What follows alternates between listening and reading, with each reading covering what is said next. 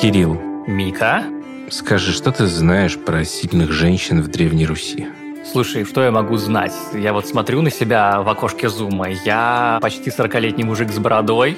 Наверное, ничего, да? Ничего? Видимо, их не было. Ну, они, безусловно, были. Про них, к сожалению, известно не так много, как про мужчин.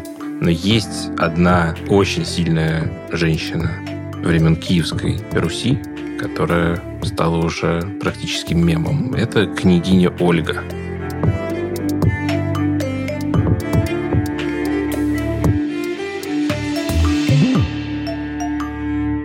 Здравствуйте, меня зовут Кирилл Главастиков, я редактор проекта «Арзамас», и вы слушаете подкаст «Неловкая пауза». Это подкаст, который делаем мы, все сотрудники проекта «Арзамас». Это гуманитарный, просветительский проект об истории, культуре, искусстве и всем прочем. И мы делаем много больших курсов, больших материалов, которые полны невероятных фактов – и иногда кажется, что какой-нибудь отдельный факт мог бы прозвучать и сам по себе, а не только внутри большого курса.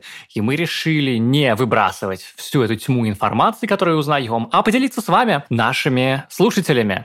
Эти фан-факты, после того, как вы их узнаете, помогут вам заполнить любую неловкую паузу в вашей жизни. Ну, впрочем, чем больше вы знаете, тем больше у вас будет неловких пауз, потому что многие знания, многие печали. Со мной в студии сегодня Мика Голубовский, другой редактор проекта «Арзамас», Непонятно, почему я сказал в студии. Мы не в студии, да. каждый у себя дома. Мы смотрим друг на друга через Zoom. Мика, привет. Привет. Да, вообще я за собой зарезервировал должность директора департамента стикеров и эмодзи но сегодня я к тебе пришел как редактор, именно как редактор курса, который записал мой научный руководитель. У меня конфликт интересов, я сразу должен предупредить. Мой научный руководитель Игорь Николаевич Данилевский. Это курс про повесть временных лет. Ты спросил меня про сильных женщин в Древней Руси. Ну и после того, как ты сказал про Ольгу, э, я, разумеется, сразу вспомнил. Княгиня Ольга мемы, и это просто целый праздник. Нет, собственно говоря, да, про княгиню Ольгу, в основном жену князя Игоря, все знают примерно вот по мемам. А да. давай я прям попытаюсь из головы, не проверяя, вспомнить, что она делала. Давай, да? я тебя дополню, если что, да. Значит, у княгини Ольги был муж, князь Игорь, правильно, да? Да. Это, это про него было слово о полку Игоря или про другого Игоря? Нет, про другого это... Игоря. Я чувствовал, что здесь подвох где-то, да? Этот Игорь был убит древлянами, и Ольга отомстила древлянам. Она стала как бы регентом, потому что сын у Игоря и Ольги был, но он был еще маленький, и она взяла на себя руководство. Ну а дальше какие мемы, да? Про голубей, я правильно понимаю, Ольга пошла в древлянскую столицу, они, кажется, не открыли ей дверь или что-то такое, и она сожгла город с помощью голубей с факелом, как-то так? Ну, примерно, да. Они не открыли по одной простой причине, потому что это была уже четвертая месть Ольги Древляным. По повести временных лет, опять же, да? Угу. Мы знаем это все в изложении позднейших летописцев, лет на 150 позже. Была составлена повесть временных лет. Чего они его убили-то, Игоря? Игорь регулярно к ним приходил и постоянно требовал все больше и большую дань. И в какой-то момент древляне просто совсем расстроились и решили, что лучше убьют Игоря. Логично. А убив его, они отправили послов к Ольге, потому что она была известна своей силой и привлекательностью. Послов имелось в виду, что они хотели договориться, да? Не серчай. Они хотели не то, что договориться, они, насколько я помню, свататься прям. У-ля-ля. Да, посватать своего князя вместо Игоря. Ну, во-первых, она просто реально закопала вместе с ладьей в огромной яме заживо. Потом говорит, ладно, давайте присылайте ваше посольство каких-нибудь знатных ваших мужей, пусть скажут, что хотят. Этих она сожгла в бане. Это была вторая месть. Третья месть, она, кажется, приехала уже сама к ним и, опоив на приеме в ее честь, поубивала там массу народу. А вот четвертая месть, это когда она уже пошла на них с походом, осадила их столицу. Взять сразу ее не получилось. И она говорит, ладно, я не буду вас мучить так, как мучил мой муж. Дань будет небольшая. Три голубя и три воробья от двора. Символическая. Да, с облегчением дань собрали, дали ей птиц, а она привязала к их лапкам труд, что-то типа горящей коры, да, отправила этих птиц, они спалили всю древлянскую столицу. Но это как бы... Это то, за что мы ее все знаем. Но не то, за что ее особо ценили, собственно говоря, в Древней Руси, и не то, за что ее особо ценил летописец. Потому что вообще-то Ольга, помимо того, что она была хитрая и довольно жестокая, была первой древнерусской правительницей, которая приняла христианство. Так, мы все знаем про князя Владимира. Имеется в виду то, что князь Владимир принял христианство для всех, она приняла его еще пока только для себя самой. Да-да, да? ну уже на тот момент какое-то количество христиан доходило до Руси, какое-то количество э, людей, которые жили в древнерусских городах христианами были, но это не то, чтобы было массовое явление. А Ольга была регеншей, по сути, да, при Святославе. А, но она была христианкой. И очень примечательна история того, как она это христианство приняла, вернее, то, как эта история описана в «Повести временных лет». «Повесть временных лет» – это первая и древнейшая русская летопись, откуда мы знаем почти все, что знаем. Да, «Повесть временных лет» дошла в более поздних списках до нас, но составлена была в начале XII века. Главный источник все-таки знаний о Древней Руси – это «Повесть временных лет». И в этом тоже есть некоторая проблема, потому что многие сообщения повести временных лет воспринимаются буквально, буквально переносятся в учебники истории, школьные и прочее. Хотя совершенно не факт, что летописец стремился к наиболее объективному и точному изложению исторических событий. Он может не только что-то не знать, да, но и может как бы приврать, я правильно тебя понял? Не то чтобы приврать, а он может как бы взять какую-то другую рамку и в нее поместив, немножечко трансформировать исторические события так, чтобы они помогали как бы общему замыслу его произведения. Ну, что такое, по-твоему, летопись? В лето от Рождества Христова такого-то э, урожай не удался. Наш князь женился ну, да. на своей сестре. Ну, такого рода. Примерно. Нет, большая часть записей ровно так выглядит. Но зачем она так составлена? Что это вообще такое? Чтобы помнили. Вот мы историки будущего. Вот есть большие сомнения на этот счет как раз Игорь Николаевич Данилевский, ну, собственно, весь курс его этому посвящен. Тому, кто, зачем и какими способами писал повесть временных лет, и, соответственно, насколько можно ее сообщениям доверять. Доверять в плане того, насколько точно они отражают историческую реальность. Потому что если твоя задача фиксировать что-то для потомков, фиксировать объективную историческую реальность, и это, конечно, одна история. А если у тебя немножко другие цели, то, может быть, и реальность может немножечко как-то трансформироваться в твоем изложении. Смотри, история как раз с крещением Ольги очень хорошая иллюстрация того, что в летописи все может быть немножко не тем, чем кажется, и написано может быть немножко не для того, для чего кажется нам написано. Да, ты сказал сам, что Ольга крестилась. Но тут важно просто, как это произошло Давай. в изложении летописца. Значит, Ольга приезжает в Константинополь.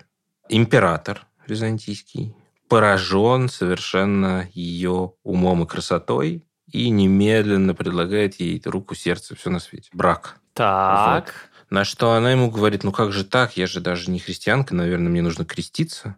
Он говорит, да, конечно, вообще не вопрос, не проблема. И буквально сам ее крестит, становится ее крестным отцом. После чего он говорит, ну, теперь же все нормально. Она говорит, ой, ну а как же?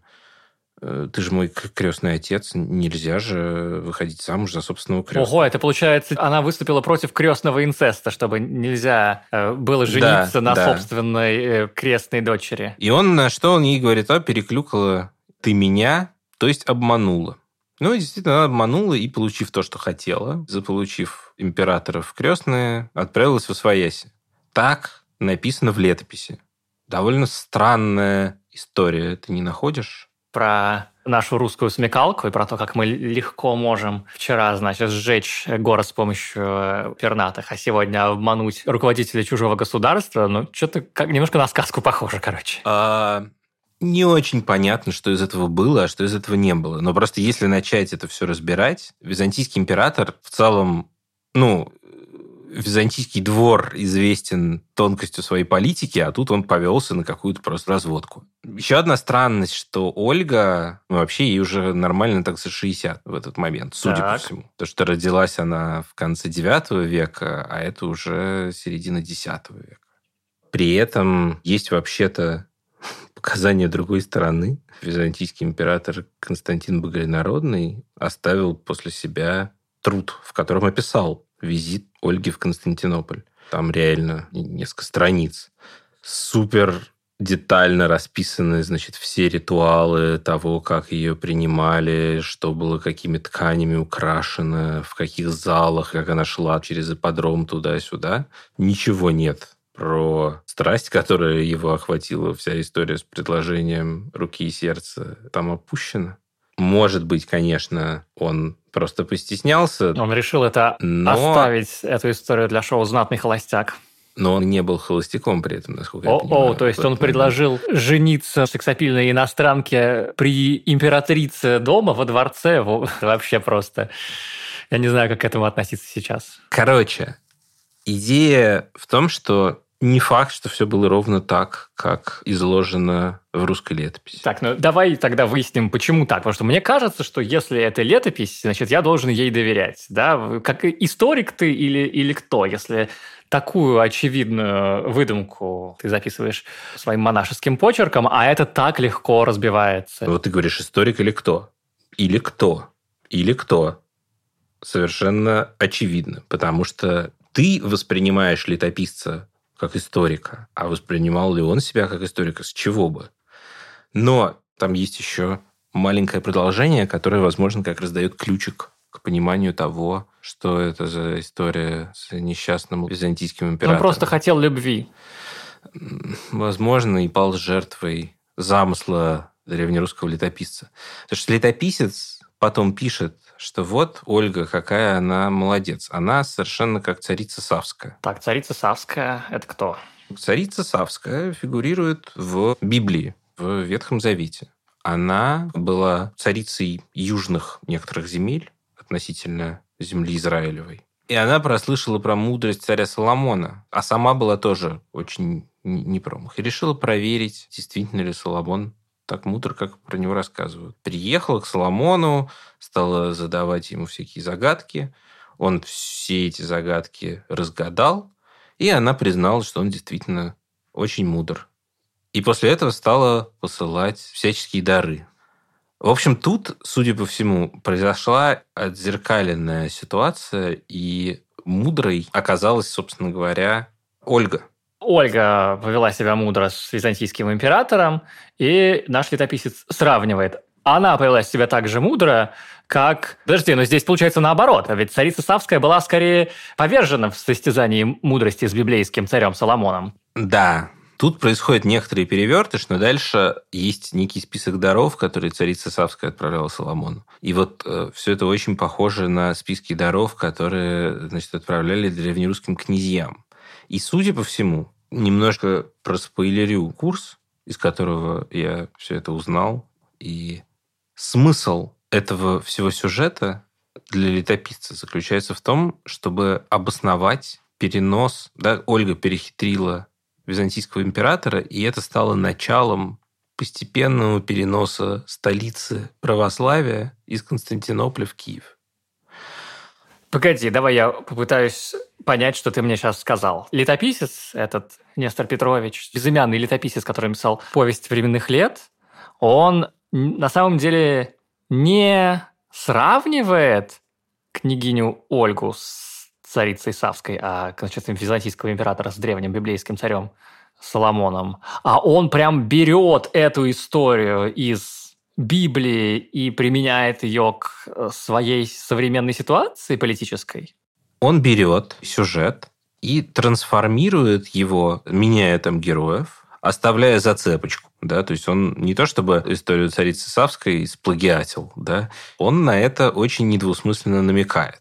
И все это нужно ему не для того, чтобы объективно изложить события прошлого, а для того, чтобы доказать свою мысль. А мысль такая, не только в Византии живут молодцы, мы, хотя еще вчера древлян сжигали, мы тоже молодцы. Не просто молодцы, а буквально главный оплот православной веры. Да, и перенесение центра православной веры из Константинополя, где он находился долгое время, в Киев, как главный город Древней Руси. Таким образом, начинается с того момента, как правительница принимает христианство. Вот летописец этот пишет уже сильно позже, никаким современником княгини Ольги он не был, и он чувствует, что, ага, Константинополь позиции сдает, мы теперь гораздо более главная православная страна, держава в мире, да, и надо показать, что это началось давно уже, с того момента, как первая наша княгиня крестилась, и уже тогда она показала, что мы можем стать этой главной державой. Да, примерно так и получается. И началось это еще с повести временных лет в XII веке. А действительно ли обманула Ольга византийского императора, и действительно ли он к ней клеился?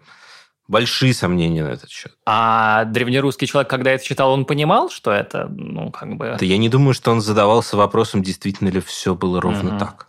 Вообще-то, есть еще такой момент, что не очень было понятно, для кого писал летописец. Кто его читал? Свой труд. Писал ли он его для древнерусского человека или для кого-то еще. Но про это уж точно лучше послушать Игоря Николаевича. О, давай, тогда, Мика, скажи нам, как называется твой курс? Курс, который я редактировал, а ведет его Игорь Николаевич Данилевский, называется «Загадки повести временных лет». И там этих загадок великое множество. Послушать его можно по подписке на сайте arzamas.academy и в приложении «Радио Арзамас». Есть ли у тебя промокод для наших слушателей, которые заинтересовались и могут захотеть подписаться, чтобы у них была маленькая приятная скидочка? Конечно, у меня есть промокод. Это промокод «Царица». Спасибо, Мика. Пока ты все это говорил, мне пришла в голову просто гениальная идея, ведь я знаю, что есть современные летописцы, это академики Фоменко и Носовский, которые в 90-е или когда это было, сильно прославились новой хронологией, лженаука, которая сплющивает века из тысячелетий истории. Века, города, да, Да, да, да. И там оказывается, что Александр Македонский, Иисус и Иван Грозный, ну, примерно, я говорю, это примерно один и тот же человек. И, разумеется, я вбил сейчас в Google книги Ольга царица Савская. И я прям, я просто не верю в то, что я увидел, потому что цитата из книги Фоменко выглядит ровно так. «Библейская царица Савская, тире, это русская княгиня Ольга». То есть я просто предположил, оно и осуществилось уже задолго до того, как я это предположил. Да, ну вот видишь, разница между академиком Носовским и древнерусским летописцем в том, что как бы один называет себя историком, а другой нет. Мне кажется, на этом надо заканчивать выпуск нашего подкаста. Спасибо всем большое, кто нас слушал. Хочу напомнить, что это был подкаст «Неловкая пауза», в котором сотрудники Арзамаса, редакторы, но надеемся, что и не только редакторы, рассказывают, что они узнали, когда работали свою работу, когда ресерчили, факт-чекали, редактировали. Это самый безответственный проект, который делает Арзамас, потому что обычно мы все очень тщательно проверяем, но здесь мы рассказываем fun fact ы, как мы сами их запомнили. Потому что, разумеется, хороший fun fact должен запоминаться, и тебя будишь среди ночи, а ты рассказываешь, что на самом деле было с княгиней Ольгой. Поэтому, если мы в рамках нашего темпераментного рассказа что-то напутали, ну, конечно, не так страшно напутали, как академик Фоменко, но все-таки что-то напутали, пишите нам э, на адрес arzamas собака arzamas.academy с темой в подкаст «Неловкая пауза». Мы обязательно проведем работу над ошибками про все, что мы говорили. Мика, спасибо тебе большое за рассказ. Спасибо. Пока. you